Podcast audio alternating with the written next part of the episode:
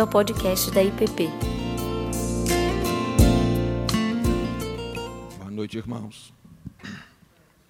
Acho que está funcionando, né? Durante toda a semana eu faço isso várias vezes, em cada aula minha, perguntando: vocês estão me ouvindo? É sempre um, um, uma, uma pergunta de início de aula hoje em dia. Né? Irmãos, boa noite, meu irmão, minha irmã, vocês que estão aqui. Né? Agora há pouco estava contando, estão uns 25 pessoas aqui presentes. Aí tem mais a equipe, o pessoal que está aqui no louvor. É bom estar aqui. E vocês que estão em casa, que nos acompanham pelo YouTube, que de alguma forma Deus que se faz presente aí também contigo, leve nosso carinho, e nossa companhia também para junto de você. Pastor Tiago me pediu algumas semanas atrás que falasse hoje. Né? Me explicou que estaria terminando uma série e pastor né, Ricardo vai começar outra semana que vem. Então, estou fazendo aquele papel do aquele sorvetezinho frio que aparece no meio da grande refeição, só para dizer, olha, mudou alguma coisa, tá certo? Né? Mas, é, como eu digo para vocês sempre, eu quero trabalhar com vocês a partir do texto bíblico. E se você, por acaso, caiu nesse vídeo na internet, não sabe direito o que nós estamos fazendo, nós vamos estudar a Bíblia. Né? Porque nós cultuamos ao Deus que se revela pela Bíblia. Né? Ele se mostra pela natureza, nas relações humanas, se mostra através do ser humano, mas ele se mostra na palavra. A gente gosta de usar essa expressão, a palavra. Né? É um Deus que se revela. E eu queria começar, né, hoje eu vou gastar um tempo com vocês em, na primeira carta de Pedro. Desde o último domingo de fevereiro, eu tenho estudado junto com jovens e outros professores a, a carta de Pedro. Né? E eu queria começar no, no capítulo 4, no versículo 11, usando desse versículo como que uma oração. Diz lá Pedro: Se alguém fala, fale de acordo com os oráculos de Deus. Se alguém serve, faça-o na força que Deus supre, para que em todas as coisas seja Deus glorificado por meio de Jesus Cristo, a quem pertence a glória e o domínio pelos séculos dos séculos. Amém.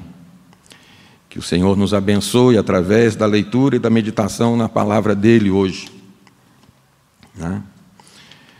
É... Amanhã vão se completar cinco anos que minha mãe foi internada, passou 37 dias na UTI e depois faleceu. Né? E depois, nesse período todo, e logo depois, eu me perguntava né, como é que como é que eu aguentei esse, esse, tempo, né? Como é que eu me mantive ali e fiz o que tinha que fazer e acreditando né, nas coisas, né?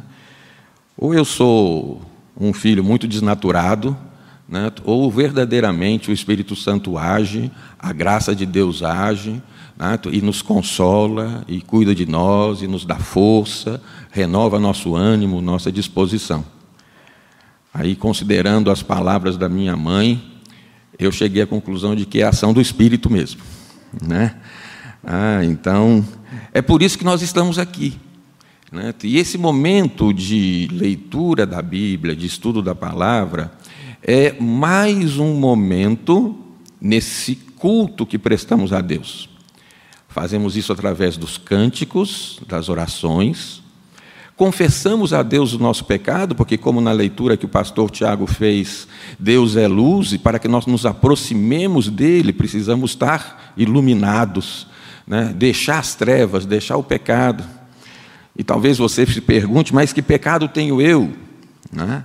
Ah, se você parar um pouquinho, se você está assistindo o vídeo, não sabe muito bem porquê, dá uma parada, vai refletir, vai pensar, talvez você consiga listar algumas coisas aí que não estão bem na tua vida e você diga, é, isso não está bem não.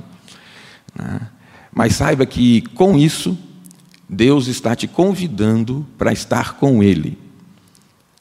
Que Ele te abre as portas da casa dele, ele te chama para a mesa junto com ele e diz: Vem, senta aqui comigo. Tá? Talvez você esteja cansado, eu ando cansado. Faz mais de um ano que nós estamos debaixo da pandemia. Né? Mas faz muito mais anos que estamos debaixo do cuidado soberano de Deus. Não se esqueça disso. Talvez você esteja sofrendo com toda essa situação ao nosso redor. Acho que e nós também estamos. Nós continuamos cultuando a Deus, né, da mesma, seguindo o exemplo, como oramos agora há pouco, do Romualdo, do Daniel, de tantos outros que estão lutando continuamente para se recuperar. Né? Nós passamos pelas dificuldades e continuamos insistindo. Temos que ir em frente, temos que continuar. E o nosso Deus nos sustenta nisso. O nosso Deus nos dá a força, nos dá energia. Talvez você se pergunte se você é um filho desnaturado. Não. Né? Deus é que tem sustentado você. Deus é que tem consolado o teu coração. Deus é que tem te dado força a cada manhã para sair de casa e tocar a tua vida. Ou simplesmente sair da cama e tocar a tua vida em home office. Esses que têm que sair de casa e que têm que enfrentar transporte público e uma série de outras dificuldades, fazem com que os números em Brasília continuem ainda altos. E se você é um desses privilegiados que consegue não ter que depender dessas coisas, logo de manhã cedo, lembre-se de orar e interceder por esses que estão pegando o transporte, que estão se arriscando, porque precisam né, continuar lutando e batalhando para que a vida siga em frente, para que o sustento chegue em casa. Né? Talvez você fique angustiado com essa situação. Né? Hoje, essa semana, talvez as notícias sejam das, da quantidade de mortes que desde segunda-feira aconteceram lá na Palestina, no confronto com Israel. Né? A média de mortes em Brasília é igual a esse número, praticamente. Né? tá? quer dizer, por causa da Covid. Então, nós estamos realmente envolvidos numa situação de dor, de sofrimento, de estresse, de cansaço. E se você se sente assim, você não está se sentindo mal, não está se sentindo errado, não. Isso faz parte. Talvez a situação econômica do país te deixe angustiado, são muitas incertezas, são muitas indefinições.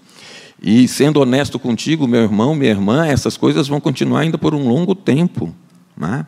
Até que a gente consiga ajeitar todas as coisas, até que esse mais de 50% da população brasileira que está em risco, em fragilidade alimentar, possa voltar né, a se alimentar novamente, com segurança, com tranquilidade, vai um longo caminho pela frente. E nós precisamos nos engajar nesse caminho, nessa atividade, nesse trabalho. Né?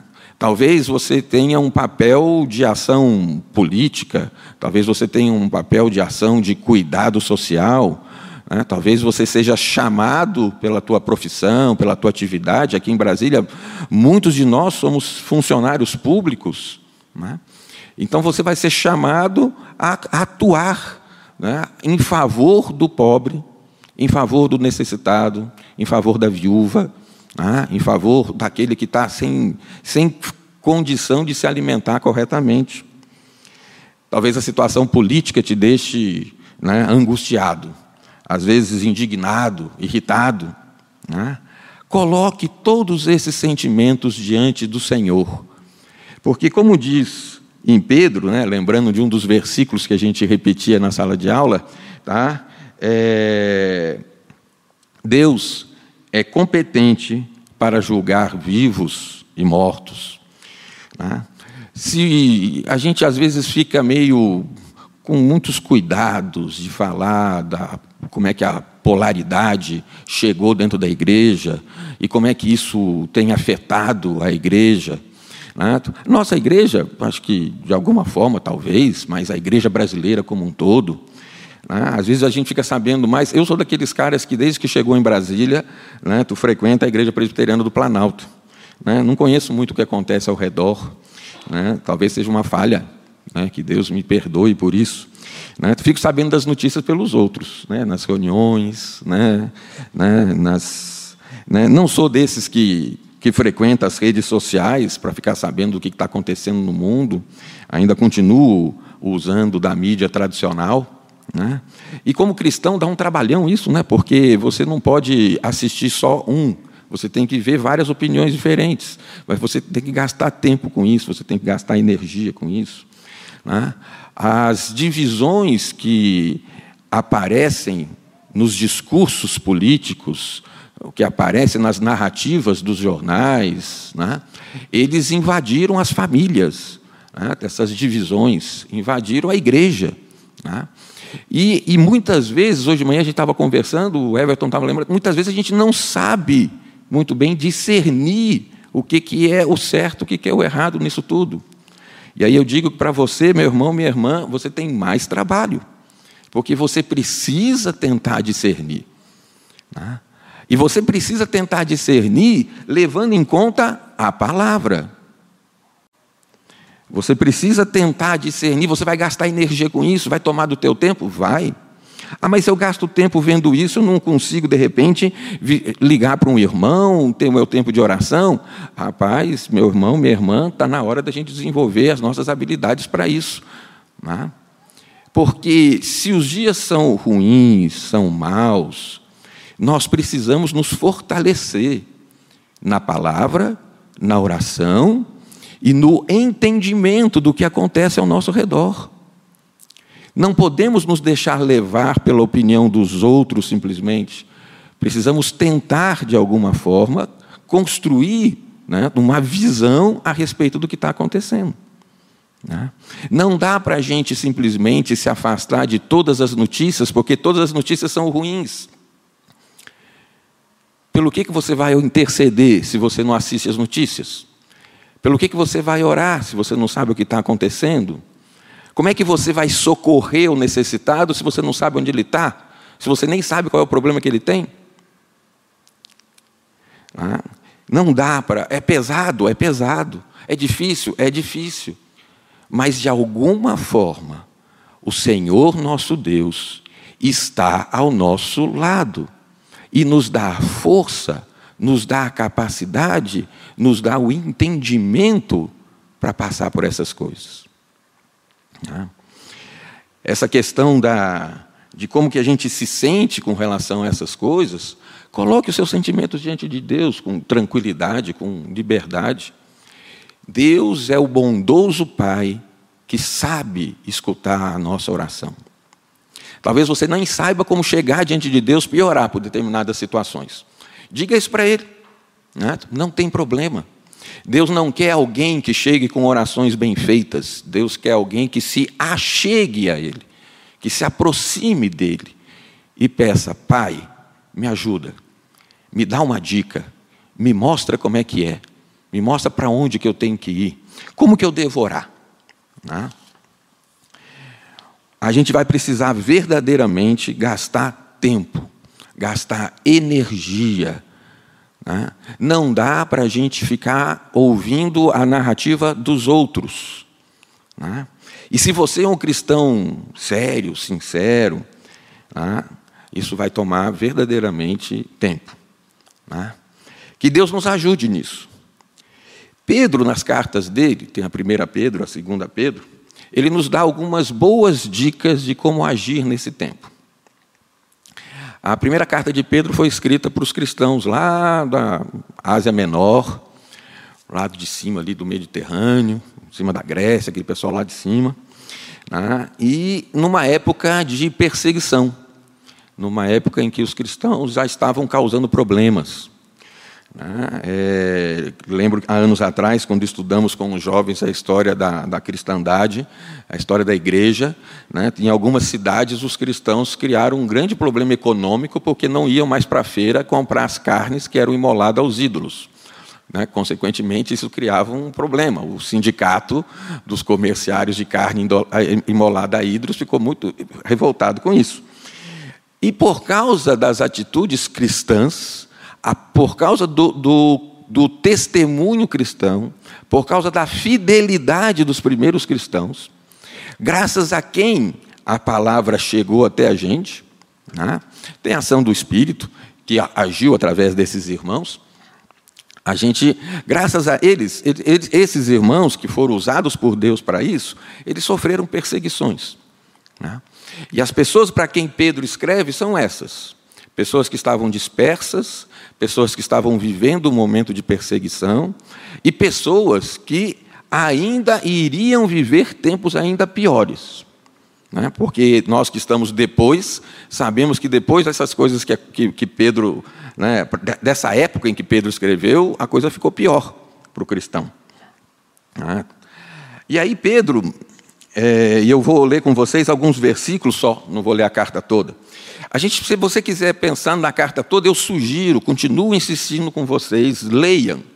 Leiam a palavra e leiam 1 Pedro. É uma carta para os dias de hoje. Ele começa na carta de a 1 Pedro, se apresenta, diz para quem está escrevendo, e depois ele vai afirmar de que nós temos uma herança eterna guardada com Deus e que isso não vai ser tirado de nós de jeito nenhum.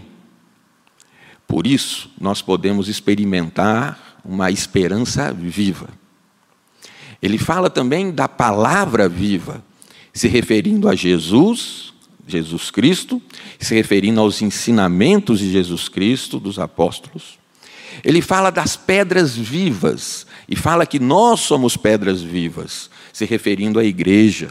Né? E é interessante que a esperança só é viva se ela é em Jesus. A, a palavra viva é aquela ensinada por Jesus. Tá? E a pedra é viva se ela está unida à pedra angular, que é Jesus. Está escrito isso lá na carta de Pedro. E aí, depois, Pedro, depois de falar sobre essas coisas todas, ele vai dar nos ensinamentos práticos. E eu gosto muito de como que ele começa esses ensinamentos práticos. E ele começa lá no capítulo 2, no versículo 11, dizendo assim, de uma forma carinhosa: e também mostrando que ele está falando para as pessoas de casa, para a família dele, está falando para a igreja. Ele diz assim: Amados, exorto-vos, como peregrinos e forasteiros que sois, a vos absterdes das paixões carnais que fazem guerra contra a alma. Mantendo exemplar o vosso procedimento no meio dos gentios, para que naquilo que falam contra vós outros, como de malfeitores, observando-vos em vossas boas obras, glorifiquem a Deus no dia da visitação. Bom, vocês me conhecem, eu sou engenheiro, professor de engenharia, não sou teólogo, não sou pastor, mas aí eu faço então a interpretação do texto. Né? Então, né, como engenheiro, a gente vai né, destrinchando o que está aqui. Bom, uma das coisas que a gente pega logo do, né, do finalzinho do texto aqui é de que existe um dia da visitação. Um dia em que Deus vai visitar. Né? Não necessariamente é o dia do julgamento, em que Deus chega na porta da tua casa com uma espada na mão, querendo te dizer: olha, você é a pior pessoa do mundo. Né? Não, não, não, não. não. Né? É dia de visita, visitação. Né? É claro que não é qualquer visita. É Jesus Cristo, aquele que veio ao mundo, se encarnou para que os nossos pecados fossem perdoados. É aquele que está na porta batendo, esperando, e quando você abrir, ele vai entrar, e essa visita vai ser verdadeiramente transformadora. Mas começando lá no versículo 11: Exorto-vos como peregrinos e forasteiros que sois ou seja, meu irmão, minha irmã, nós não estamos aqui definitivamente, estamos de passagem. Né? Mas o peregrino e o forasteiro, ele passa porque ele está indo para algum outro lugar. Então, lembrando daquela promessa que Pedro fala logo no início da carta, que nós temos e está guardada em Deus para a eternidade, é para lá que nós vamos. Essa é a nossa viagem, esse é o nosso destino. Mas os peregrinos e os forasteiros, apesar de não estarem ligados à terra por onde eles estão peregrinando, né? Ah, e sofrem porque são forasteiros, não são os caras dali, né? não são os da terra, ah, eles têm que se relacionar com essa terra. Eles precisam dessa terra. Eles fazem negócios, eles compram, eles vendem, eles conhecem pessoas, eles são tratados pelos médicos. Né? Então, ser peregrino e forasteiro não significa que você é um cara desligado do mundo. Pelo contrário, você está no mundo, né? passando pelo mundo. E você é chamado, pela continuação da carta de Pedro, a dar bom testemunho de Jesus Cristo nesse mundo. Né? Mas é interessante que ele fala que quando nós estamos ainda como peregrinos e forasteiros, nós devemos nos abster das paixões carnais que fazem guerra contra a alma. Né? Agora há pouco estava falando com vocês de toda essa situação que nos rodeia das divisões, né, da polaridade nas, nos discursos e como que isso entrou dentro das famílias, nas igrejas, na casa, entra na nossa mente, no nosso coração, nos deixa às vezes divididos. Se você quer acertar, né, como é que eu vou, para que lado que eu vou? Né, tá? Se você se deixar nesse momento guiar pelas paixões carnais, né, a tua alma vai sofrer uma guerra. E é interessante que Pedro, na carta dele, Pegue para ler, meu irmão, minha irmã. Vale a pena você ver isso. Você vai ver como que Pedro está preocupado com a alma. Ele fala da alma várias vezes. Né? Ele fala da alma e ele usa uma expressão muito interessante às vezes também, que é para que não se interrompa as vossas orações.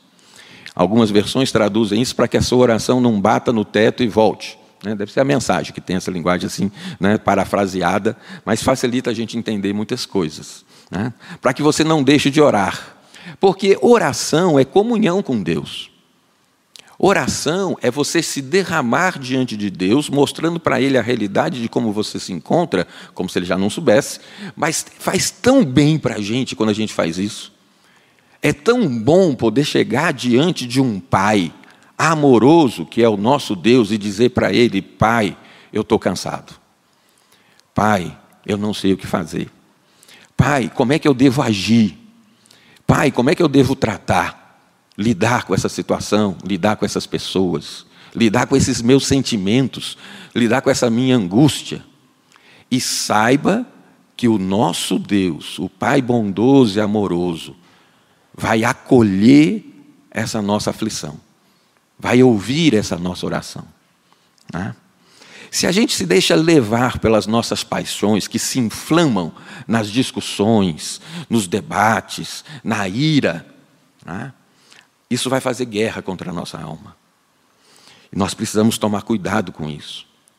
Por isso, quando eu digo que devemos submeter a Deus as nossas emoções, nossos sentimentos, nossa ira, né? nossa revolta, nossa indignação, é porque Deus pode transformar todos esses sentimentos em bons sentimentos no nosso coração.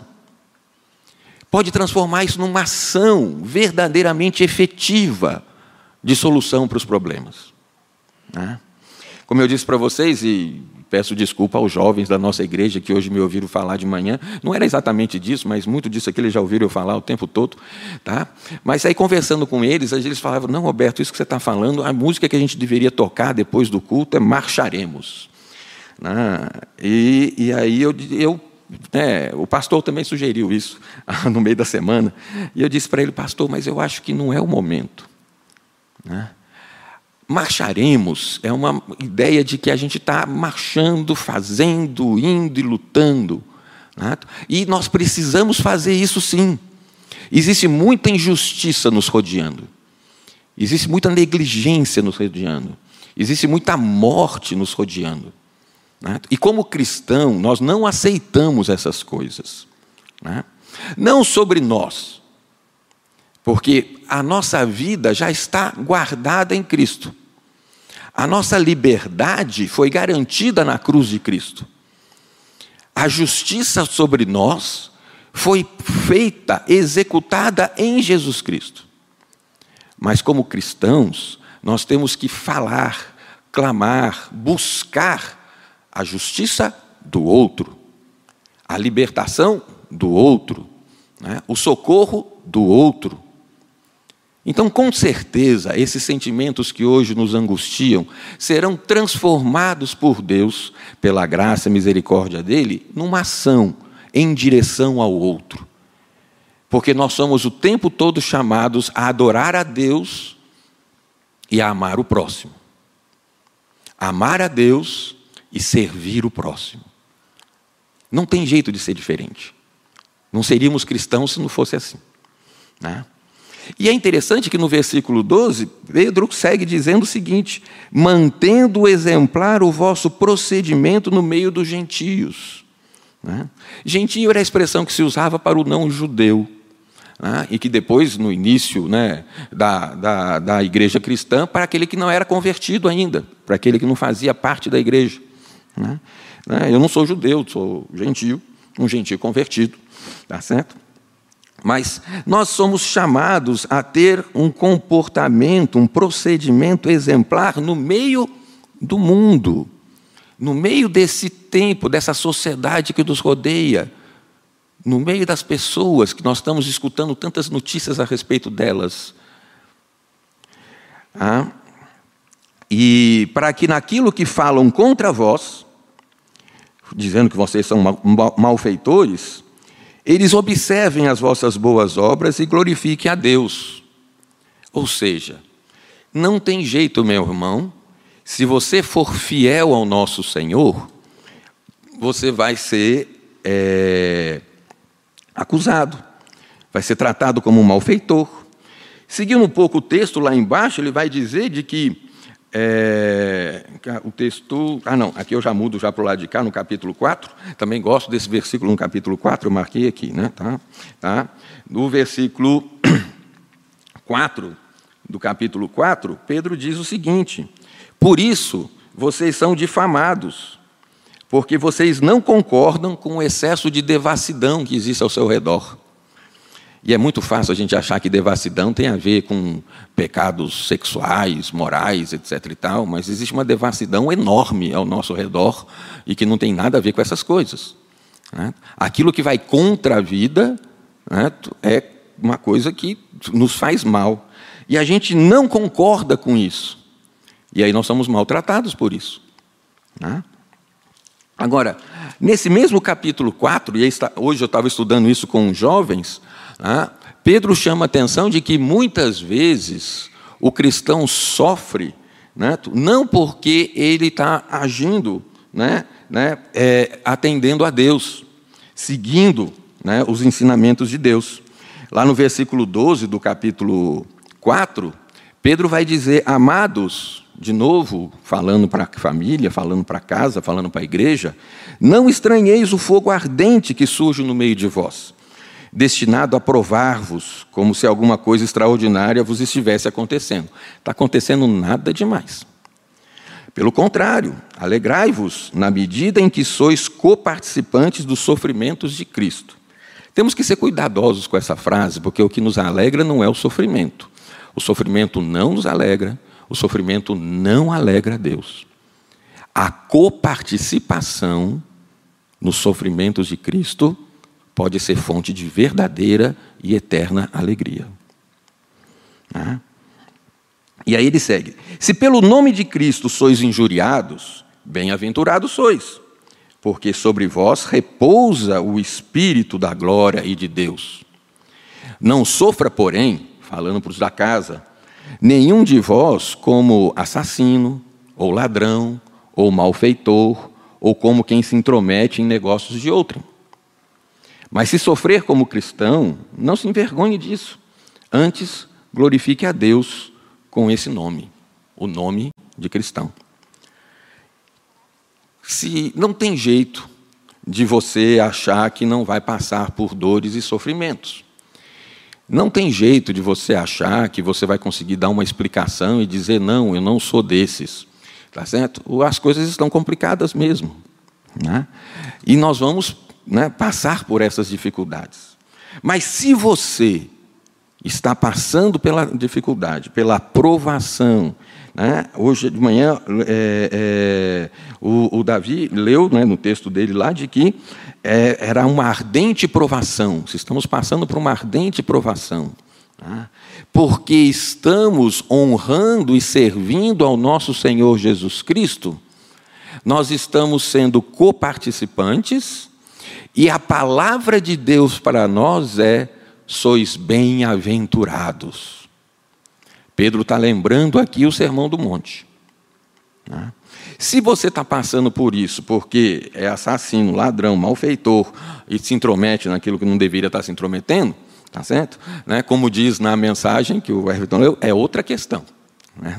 Né? E vejam de que Jesus Cristo, no mesmo Sermão do Monte, em que disse que aqueles que eram injuriados e perseguidos por causa do nome dele eh, são bem-aventurados, ele também diz que se com a, tua boca você trata mal o outro, ofende, xinga, você está matando ele no teu coração, você está junto com esse grupo de assassino. Então, meu irmão, se um dia você chegou e disse para Jesus: Vem, entra na minha vida, toma conta do meu coração, habita, transforma minha vida. Jesus Cristo ouviu isso. E Jesus Cristo entrou na tua vida. E tua vida está nas mãos dele. E aí, essa palavra é para você. Não tem jeito. Né? Existem provações, existem dificuldades, existem problemas, existe uma guerra contra a nossa alma. E cada vez que a gente deixa as paixões carnais tomarem conta, se inflamarem, falarem mais alto, a nossa alma sofre. A igreja sofre. A tua casa, a tua família. Né? É interessante que, ainda falando dos, dos versículos de, de 1 Pedro, no versículo 7 do capítulo 4, ele fala que o fim de todas as coisas está próximo. Sede, portanto, criteriosos e sóbrios, a bem das vossas orações. Como eu disse, Pedro é preocupado com as nossas orações. Né? Então, sede criterioso e sóbrio. Né? Brinquei com os jovens hoje de manhã de que antigamente isso era mais fácil. Né? Tá? Você não podia se conformar com o presente século, com o mundo. Né? Mas tinha um mundo. Né? Hoje em dia, essas coisas estão tão fragmentadas que o não se adaptar, se o não se deixar moldar, né? envolve muitas coisas. Né? São muitas ideias que conflitam entre si né, fruto da evolução que o pensamento humano foi seguindo e de como que a pluralidade foi ganhando espaço, a autonomia do indivíduo foi ganhando espaço, né, que daqui a pouco cada um é o que quer ser, cada um pensa o que quer ser e que todo mundo se resolva e me escute. Né. É muito mais difícil não se amoldar a esse presente século. As coisas são sutis. Né?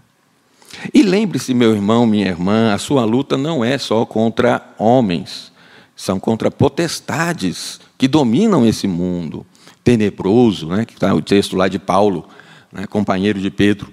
Né? É interessante isso.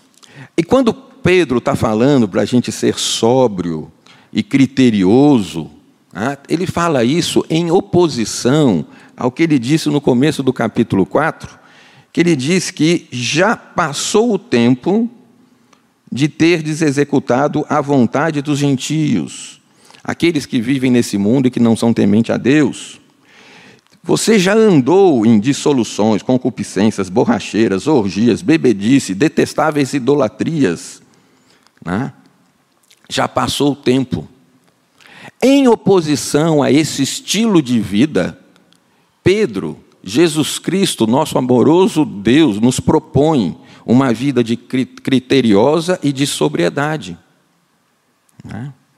E no versículo 8 do capítulo, do capítulo 4, ele vai dizer: acima de tudo, porém, tendes amor intenso uns para com os outros, porque o amor cobre multidão de pecados.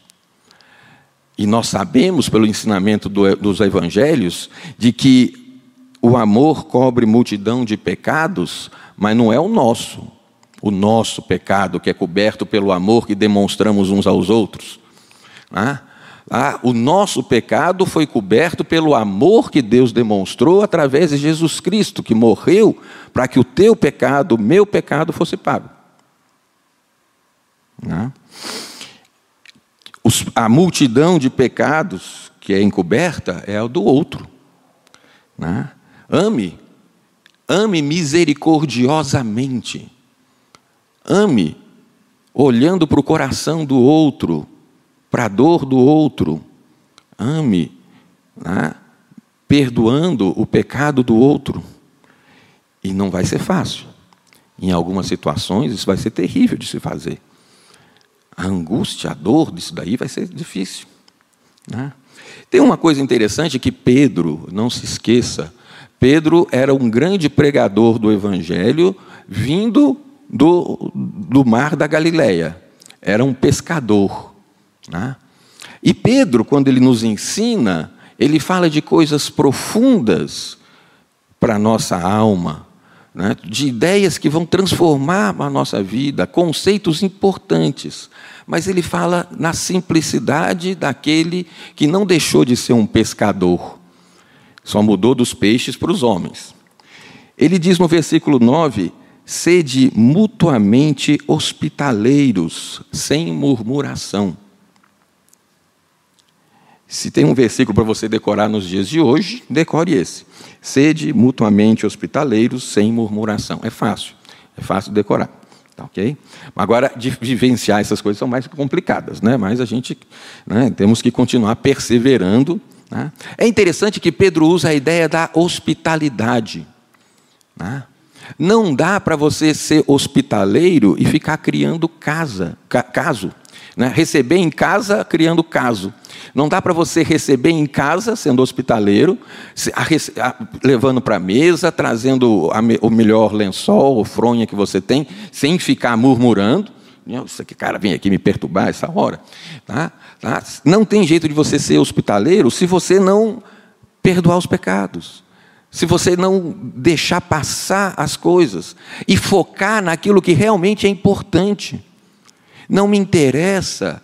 Né? Algumas, ah, tem algumas coisas pelas quais a gente luta tanto e que a gente esquece que nós somos simplesmente forasteiros. Tá? E a gente se apega tanto a elas como se elas fossem eternas, mas são as coisas eternas que nos faz família, são as coisas eternas que a gente deve usar como tapete para receber o irmão, para ligar para ele, para mandar uma mensagem, para segurar o dedo antes de enviar um post, antes de enviar uma, um, um responder alguma coisa. Né? Então, ser hospitaleiro, ser acolhedor, abrir o teu coração. Ah, mas nós estamos em pandemia, não posso receber ninguém em casa, tem que evitar aglomeração. Tá bom, tudo bem. Abra o teu coração. Hospitalidade home office, certo? Você abre o teu coração. Certo? Hospede no teu coração o teu irmão. Hospede no teu coração o necessitado. Né? Sem murmuração, sem confronto. Né? É interessante de que é, essa mensagem de Pedro, né, ela, ela se desdobra numa série de outras coisas. Eu, eu coloquei o relógio para ver até que hora que eu podia falar né? mas não olhei para ele até agora, não anotei aqui. Né? Eu estou acreditando que na hora que o pastor passar aqui, eu tenho que parar. Tá certo? Então já avisei, tá? Né? tá? Então você controla o meu tempo. Né? É, mas meu irmão, minha irmã, Pedro, ele é muito coerente no que ele está ensinando. Né?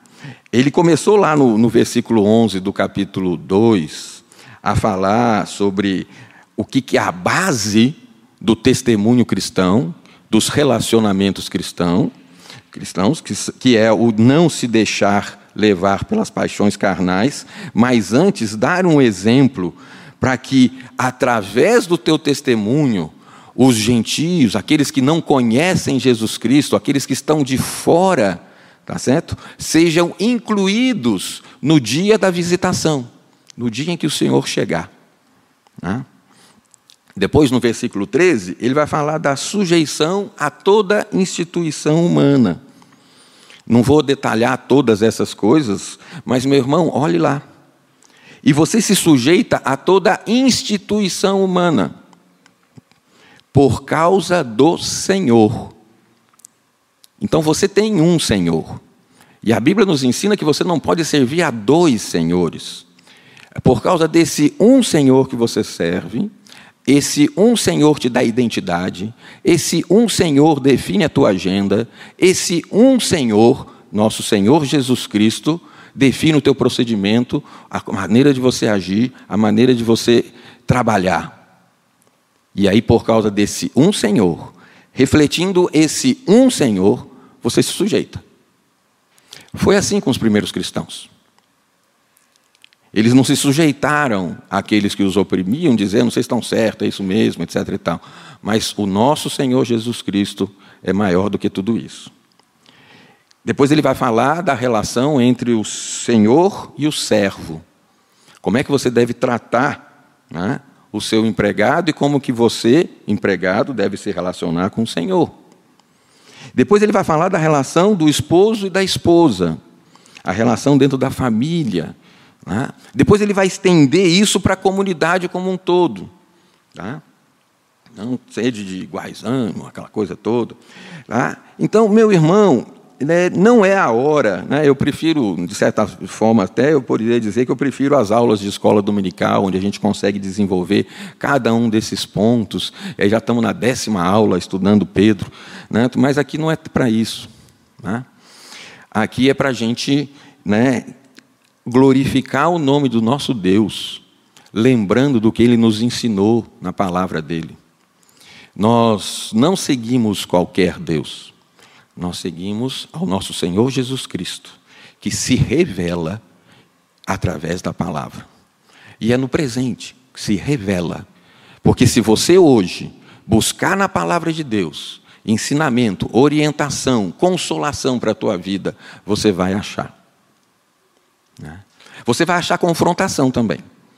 Ele vai te mostrar o pecado, vai te mostrar onde você precisa corrigir. E aí a gente precisa exercitar também a confissão. Né? Reconhecer nossos pecados, reconhecer o pecado da nossa casa, reconhecer o pecado da nossa cidade, país, nação, igreja, confessar tudo isso diante de Deus. E saiba que quando você faz isso, Deus escuta.